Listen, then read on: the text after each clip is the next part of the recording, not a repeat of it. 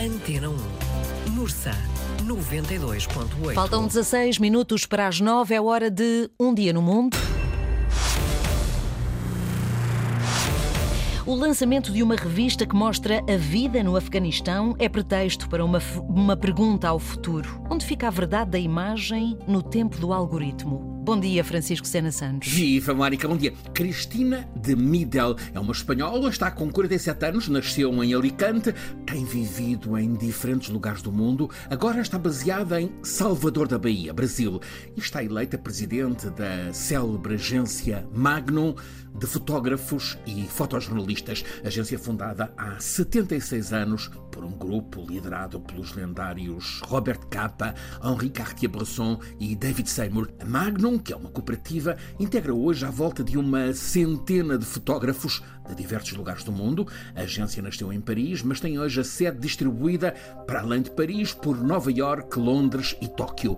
Cristina de Midel, eleita pelos cooperadores para a liderança da Magnum, quer reforçar para a agência a ambição definida por Henri Cartier-Bresson. Ele que foi o mais principal entre os fundadores, também um dos pioneiros da fotografia moderna, desejou a Magnum como uma comunidade que compartilha a curiosidade sobre o que está a acontecer a pessoas pelo mundo, que respeita integralmente o que acontece e que aspira a relatar visualmente isso que testemunha é o que Cristina cultiva como ofício de vida. Por uma dúzia de anos, como fotojornalista, a trabalhar sobre a atualidade para agências e jornais. Mas nesta última década, num outro ritmo, ela diz que, dedicada à arte de fotografar para contar vidas, em modo simultaneamente documental e artístico. É o que ela vai fazer durante seis semanas no Afeganistão, juntamente com um outro fotógrafo italiano, Lorenzo Meloni, com percurso de repórter de guerra, tentaram viver ao lado das pessoas no Afeganistão,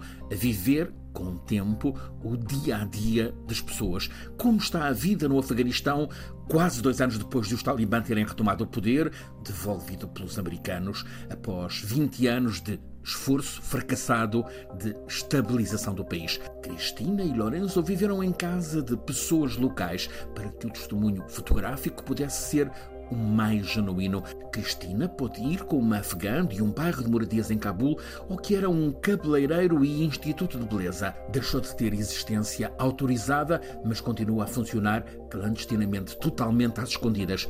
As fotografias captadas nesta reportagem mostram como mulheres afegãs vão ao cabeleireiro para arranjar o cabelo, para fazer tranças, mas que depois escondem fora da privacidade de casa, tapando tudo com a burca. Também as mulheres que vão lá para pintar as unhas, porque já não há verniz para unhas nas lojas. Pintam, mas a seguir escondem. Há quem conte que se uma mulher é vista nas ruas com unhas coloridas, arrisca-se a que lhe cortem a ponta dos dedos. Cabul mudou radicalmente nestes meses, mas os restaurantes, por exemplo, continuam a funcionar, ainda que com outras regras. A reportagem de Cristina e Lorenzo também faz um percurso em imagens pela atual gastronomia afegã. Os rickshaws, ou tuk-tuks sem motor, conduzidos por homens que ganham o equivalente a uns 4 euros por dia, com 15 horas de trabalho, também está na reportagem fotográfica. Ao Museu da Jihad, em Herat. Tem fotografias de combatentes que já morreram, tem fotografias de combates. O foco está muito no século XX e na resistência afegã à então ocupação soviética. Com os milhares de fotografias que captaram, Cristina e Lorenzo hesitaram entre publicar um livro ou uma revista. Optaram pelo formato revista, a marcar contraponto no conteúdo com muitos dos magazines internacionais. Para título da revista, escolheram inspirar-se no nome da capital afegã, de Kabular saiu agora, publicada em língua inglesa, tem 128 páginas. A fotografia é dominante, mas também há entrevistas, artigos de análise e até humor sobre o que está a ser o dia a dia no Afeganistão. O preço de cada exemplar da revista ronda os 30 euros.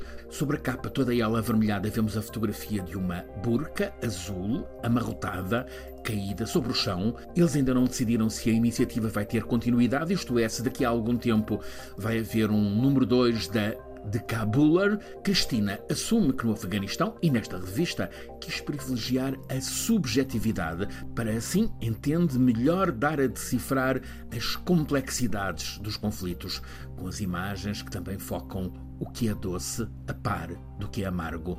Cristina de Midel, ao apresentar esta de Cabuller, admitiu que a fotografia em geral tem pela frente um desafio sério, muito delicado, o controlo da autenticidade da imagem no tempo da inteligência artificial. Até aqui, as fotografias, as imagens, têm sido um modo privilegiado para atestar factos. As imagens têm-nos chegado com esse poder da verdade, ainda que por entre histórias de manipulações. Mas o que agora temos pela frente, num futuro que até é imediato, é a dúvida. O que é que há de verdadeiro na imagem que estamos a ver?